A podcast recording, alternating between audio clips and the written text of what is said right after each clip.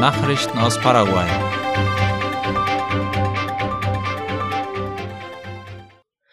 Die Abgeordneten haben einen neuen Kammervorsitzenden gewählt. Darüber informiert die staatliche Nachrichtenagentur IP Paraguay. Demnach hat die Abgeordnetenkammer gestern Carlos Maria López zum neuen Präsidenten der Kammer gewählt, der sein Amt am 1. Juli antreten wird. Für den gestrigen Donnerstag war eine außerordentliche Sitzung einberufen worden, um die Geschäftsordnung des Unterhauses zu ändern und die Wahl des Vorstands um drei Monate vorzuziehen. Minuten zuvor hatte der amtierende Präsident Pedro Aliana die außerordentliche Sitzung abgesagt. Da jedoch bereits eine große Anzahl von Abgeordneten im Plenarsaal anwesend war, wurde die Sitzung fortgesetzt. Mit 43 anwesenden Abgeordneten begann schließlich die Sitzung, die vom ersten Vizepräsidenten der Kammer, Ángel Paniagua, geleitet wurde. Carlos Maria López ist gewählter Abgeordneter der liberalen Partei PLRA für das Departement Cordillera. Er wird für den Zeitraum vom 1. Juli 2022 bis zum 1. Juli 2023 dem Abgeordnetenhaus vorstehen. Der Abgeordnete Ángel Paniagua wurde als Vizepräsident der Abgeordnetenkammer wiedergewählt. Brunetti tritt aus dem MEC zurück. Wie die Zeitungen Ultima Hora und Hoy meldeten, hat der Bildungsminister Juan Manuel Brunetti seinen Rücktritt angekündigt. Wie es heißt, wird er am 11. März sein Amt niederlegen. Brunetti hat seine Entscheidung auf Twitter bekannt gegeben. Dort erklärte er auch den Grund. Der Rücktritt ermögliche ihm, sich voll und ganz auf seine Wahlkampagne für das Amt des Vizepräsidenten zu konzentrieren, so Brunetti. Er hatte das Amt des Bildungsministers vor einem Jahr von Eduardo Peta übernommen. Die Frachtkosten für Überlandtransporte sind gestiegen. Wie das Wirtschaftsmagazin Cinco Dias meldet, sind mit der Erhöhung der Kraftstoffpreise auch die Transporttarife zu Land um drei Prozent gestiegen. Bei einem Treffen des Technischen Komitees für den Transport von Ladung zu Land mit Vertretern der Transportbehörde Dinatran, der Agrarexportunternehmen und der Lkw-Fahrervereinigung FEDECAP konnte man sich auf eine Anpassung von 100 Guaraníes pro Kilogramm einigen. Das würde etwa 90.000 Guaraníes mehr bedeuten. Die Regierung arbeitet an einem Sicherheitsplan für Reisende des öffentlichen Nahverkehrs. Das Innenministerium und das Verkehrsuntersekretariat im MEOPC sollen Mechanismen erarbeiten, um die Kontrollen in den öffentlichen Verkehrsmitteln zu verstärken. Es geht um das Wohlergehen von rund 750.000 Busreisenden, wie die staatliche Nachrichtenagentur IP Paraguay schreibt. Nach einem Treffen des stellvertretenden Verkehrsministers Víctor Sánchez Chamorro mit dem Innenminister Federico González hieß es, das Projekt basiere auf drei Achsen Sicherheit, Information und Anpassung der Haltestellen. Die Organisation Red Nacional de Oración hat gestern die Initiative 40 Días de Esperanza gestartet. Zu Deutsch heißt das 40 Tage der Hoffnung. Bei der Aktion sind Christen aufgerufen, in besonderer Weise für Paraguay zu beten. Eine Aktion, die jedes Jahr in ähnlicher Form im März stattfindet, wie RSSC berichtet. Die Organisatoren sind die in dem überkonfessionellen Gebetsnetzwerk zusammengeschlossenen christlichen Werke und Gemeinden, unterstützt von der paraguayischen Allianz evangelischer Gemeinden ASIEP, deren Ziel ist jedes Jahr mit dieser Aktion Christen in dem Anliegen zu einen vor Gott für ihr Leben, ihre Familie und für ihr Land einzustehen. Die 40 Tage der Hoffnung reichen bis Montag, den 11. April. Dabei geht es in diesem Jahr schwerpunktmäßig um Buße. An jedem der Gebetstage werden Gebetsanliegen in diese Richtung von den Werken oder Gemeinden bekannt gegeben über die sozialen und digitalen Netzwerke.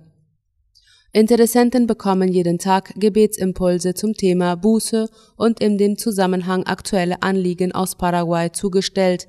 Somit sollen Beter in großer Menge mit in die Aktion hineingenommen werden. Heute endet die Frist, in der beschlagnahmte Fahrzeuge von ihren Haltern zurückgeholt werden können. Das Ministerium für öffentliche Bauten und Kommunikation wird danach nun den Prozess anleiten, um die Fahrzeuge rechtmäßig zu erwerben, um sie anschließend öffentlich versteigern zu können. Das erklärte der Hauptinspektor Adolfo Ortega im Interview mit Radio ZB30.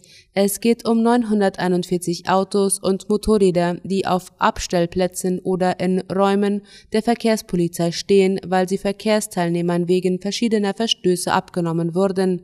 Von manchen Pressemedien war das Thema falsch verstanden und folglich falsch darüber informiert worden, als es hieß, die Fahrzeuge würden heute bereits versteigert. Der Inspektor Ortega stellte das nun richtig. Demnach haben Fahrzeughalter, die wegen Ordnungswidrigkeiten im Straßenverkehr ihr Fahrzeug abstellen mussten, 90 Tage Zeit, das Bußgeld zu bezahlen bzw. ihren Fall zu bereinigen. Für Fahrzeuge, die in dem Zeitraum nicht abgeholt wurden, hat das Ministerium für öffentliche Bauten und Kommunikation vor Gericht einen Antrag gestellt, dass diese Fahrzeuge rechtmäßig in den Besitz des MEOPC übergehen und sie danach versteigern zu können. Das Ministerium für öffentliche Bauten und Kommunikation hatte in den vergangenen Tagen lediglich an ein Edikt vom 3. Februar erinnert, wo Fahrzeughalter, die ihr Vehikel abstellen mussten, explizit aufgefordert wurden, ihre Situation bei der Polizei zu bereinigen und ihr Fahrzeug abzuholen.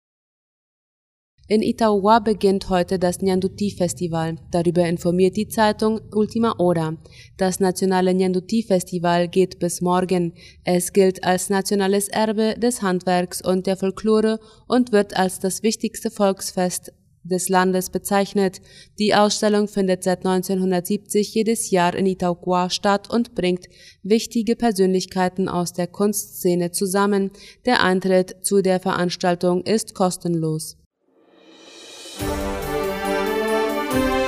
Nachrichten aus aller Welt.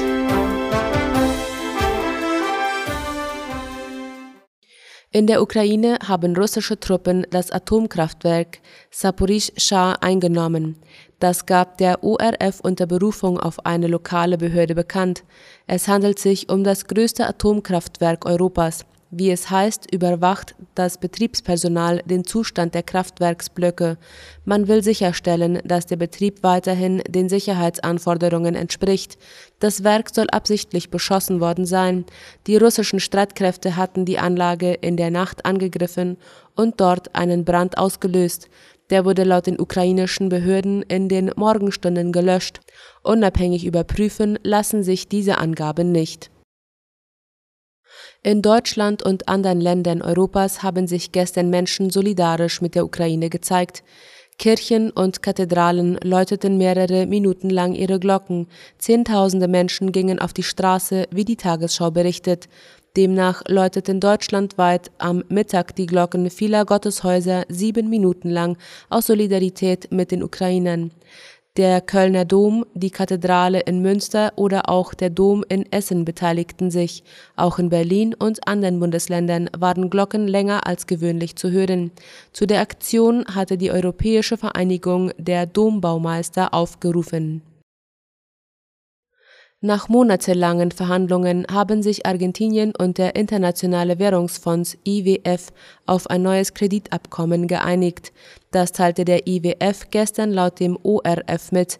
Durch das neue Abkommen sollen Verbindlichkeiten in Höhe von 45 Milliarden US-Dollar umgeschuldet werden, wie die Regierung in Buenos Aires mitteilte. Das neue Abkommen muss noch vom argentinischen Kongress und vom Exekutivkomitee des IWF gebilligt werden. Angesichts der schleppenden Konjunktur und der hohen Inflation kann das Land die in diesem und nächsten Jahr fälligen Zahlungen nicht leisten. Nun soll Argentinien eine Schonfrist erhalten und die Schulden ab 2026 zurückzahlen. In Thailand sind fünf Mönche nach zwei Wochen in einem Wald gerettet worden. Sie hatten sich bei einer Pilgerschaft im Norden von Thailand verirrt, wie der ORF und lokale Medien berichten. Die buddhistischen Geistlichen hatten sich von wilden Bananen und Pflanzen ernährt. Als die Situation immer aussichtsloser wurde, hatten sie entschieden, dass zwei von ihnen die Gruppe verlassen und Hilfe suchen sollten. Die beiden Männer wanderten los und trafen schließlich auf Mitarbeiter des Parks.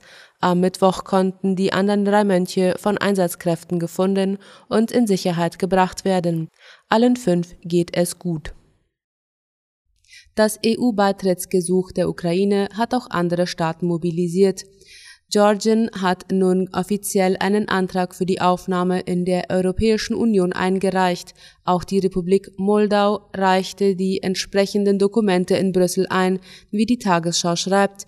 Die beiden ehemaligen Sowjetrepubliken beantragen die Mitgliedschaft unter den Eindruck des Krieges in der Ukraine. Zuvor hatte der ukrainische Präsident Volodymyr Zelensky erneut gefordert, dass die EU sein Land als Mitglied aufnimmt.